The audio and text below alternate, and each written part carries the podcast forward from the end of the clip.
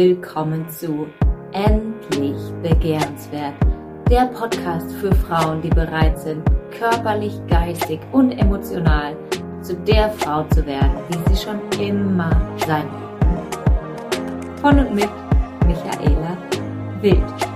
Und heute möchte ich mich mit der Frage beschäftigen, warum scheitern eigentlich die meisten Diäten? Ich kenne keine Frau, die noch nicht in ihrem Leben zumindest mal eine Diät gemacht hat. Die meisten haben schon ganz viele Diäten gemacht. Aber wenn Diäten wirklich funktionieren würden, warum müssten wir dann immer wieder die nächste machen? Sollten wir dann nicht einmal abnehmen und schlank bleiben? Und warum ist es eigentlich so schwierig, selbst wenn wir es geschafft haben abzunehmen, dann diese Figur auch so zu halten? Und ich kann dir sagen, es liegt nicht daran, dass das gemeine Essen uns verführt und schnappt und uns zwingt dazu, es in sich reinzustopfen, auch wenn es sich vielleicht manchmal so anfühlt, sondern die Gründe hierfür liegen natürlich ganz woanders. Also, warum scheitern die meisten Diäten?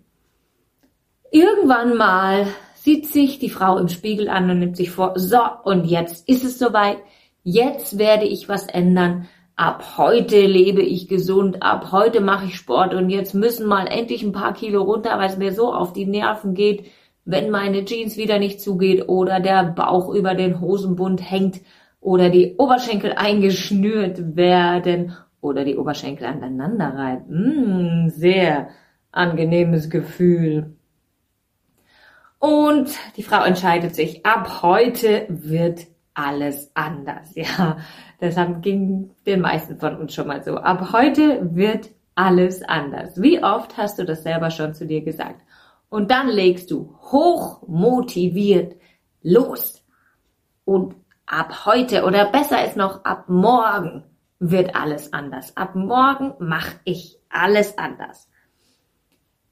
Gehst schlafen, am nächsten Morgen klingelt der Wecker und ein Teil von dir sagt, Chaka, heute mache ich alles anders. Und dann gibt es einen anderen Teil von dir, der sagt, oh, heute noch nicht. Ich habe so schlecht geschlafen und die letzten Tage waren so anstrengend und es stehen noch so viele anstrengende, wichtige Sachen an.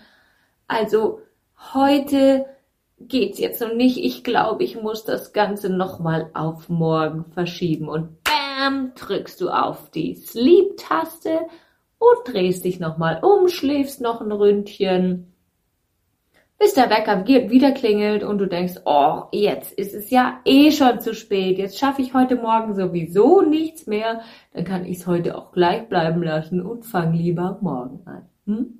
Wie vielen von euch ist das schon mal so gegangen? Also ich kenne das von mir sehr, sehr gut. So, das ist erstmal der erste Kreislauf, den wir durchbrechen müssen. Und dann, wenn wir es geschafft haben, diesen Kreislauf vielleicht zu durchbrechen. Und irgendwann der Tag ist, wo wir nicht mehr sagen morgen, sondern an dem wir sagen heute, dann fangen wir an.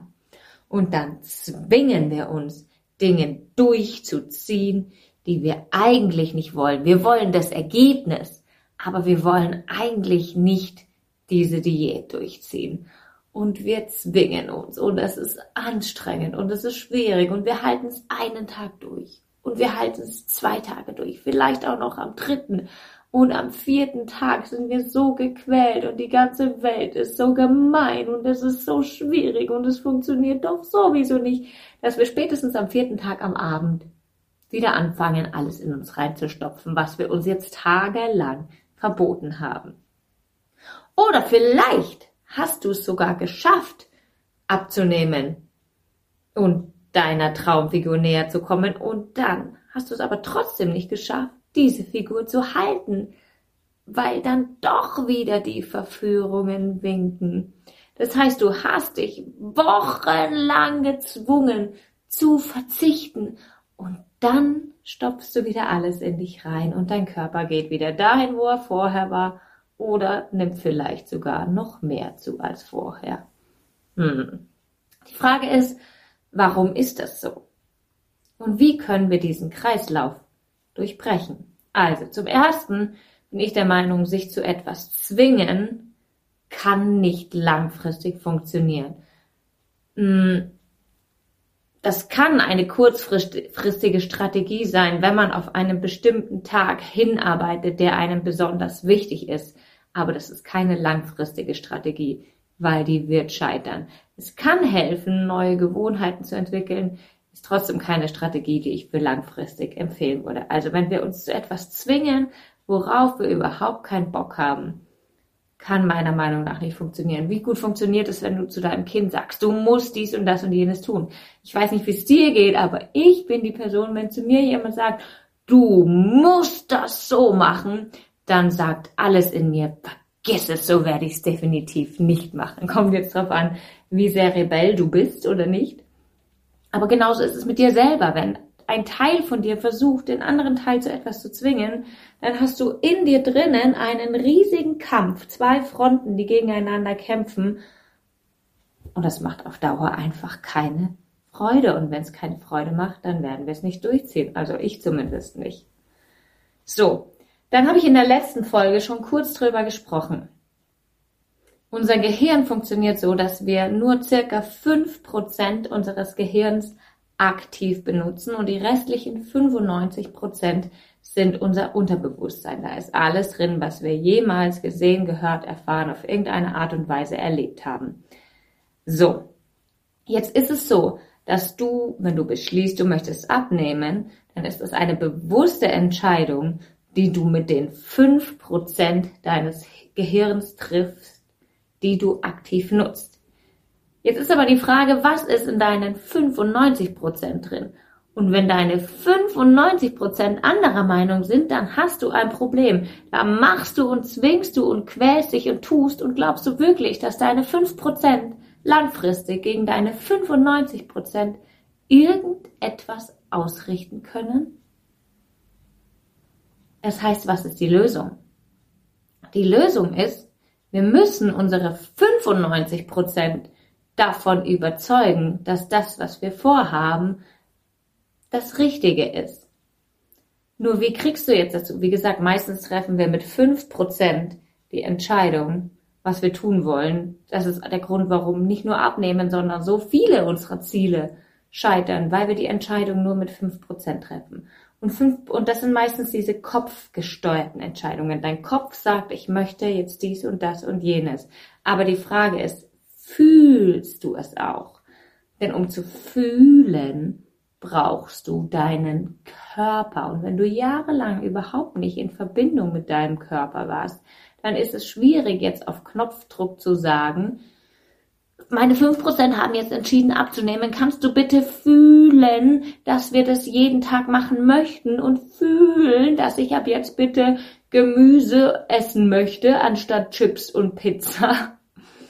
Ja, das heißt, die Lösung ist, du musst dich dazu bringen, anders zu fühlen. Und dafür darfst du dich als erstes mal mit deinem Körper verbinden. Eine kleine Übung dazu habe ich dir in der letzten Folge schon gesagt. Du kannst zum Beispiel einfach mal versuchen, tief ein- und auszuatmen und dabei nichts zu tun, außer deinen Atem zu fühlen einfach mal tief, ruhig ein- und ausatmen und nichts tun, außer deinen Körper zu fühlen. Wie geht's denn deinem Körper gerade? Was fühlt denn dieser Körper gerade? Und das Fühlen ist ein ganz wichtiger Punkt, den leider viele Menschen aus ihrem Leben an irgendeinem Zeitpunkt ausgeschlossen haben oder zumindest nur bis zu einem gewissen Teil zugelassen haben.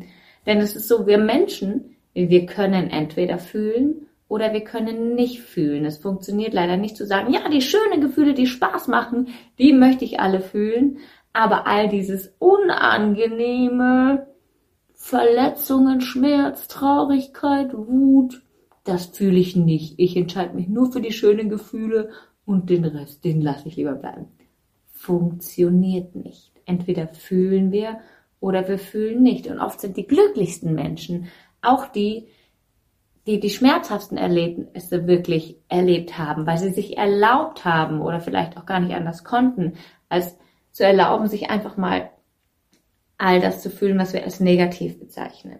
Und wenn du bereit bist, das zu fühlen, dann kannst du auch viel mehr die schönen Gefühle fühlen. Und fürs Fühlen brauchst du deinen Körper, also raus aus dem Kopf, rein in den Körper. Wenn du deine 95 Prozent dazu bekommen möchtest, mit dir an einem Strang zu ziehen und zu fühlen, dass sie sich verändern möchten, zu fühlen, dass sie vielleicht Sport machen wollen, gesünder ernähren wollen, nicht alles mögliche Zeug in sich reinstopfen wollen, dann darfst du als erstes mal lernen, wieder zu fühlen.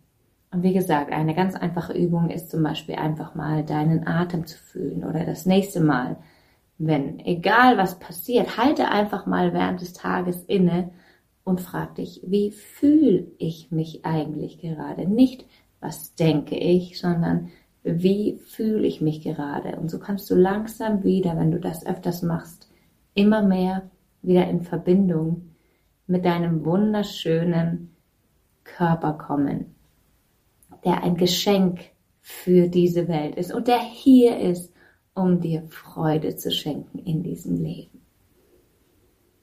Also, liebe Frau, ich wünsche dir ganz, ganz, ganz viel Erfolg. Wie schon gesagt, wenn du dauerhaft schlank sein willst, dann musst du dein Unterbewusstsein, deine 95 Prozent auf schlank programmieren und sie dazu bekommen, mit dir an einem Strang zu ziehen. Du kannst dich also fragen, was ist denn in meinen 95 Prozent, was mich vielleicht abhält davon abzunehmen? Was auf die Frage zurückführt, warum hast du überhaupt im ersten Zug zugenommen? Und klar, natürlich hast du zugenommen, weil du zu viel oder zu ungesund oder gegessen hast, zu viel Alkohol getrunken hast, was auch immer. Aber warum? Du hast ja nicht bewusst gesagt, so und jetzt stopfe ich alles in mich rein, was ich finde, um 10 Kilo zuzunehmen, sondern das ist unterbewusst einfach passiert. Warum ist es passiert? Das ist die große Frage. Ich wünsche dir viel Freude beim Erkunden deiner Gefühle und sag vielen, vielen Dank fürs Anhören dieser Episode. Ich freue mich, wenn du meinen Kanal abonnierst, wenn du mir folgst, wenn du teilst, likest oder mir einen Kommentar da lässt. Und sag nochmal von ganzem Herzen Danke fürs Zuhören.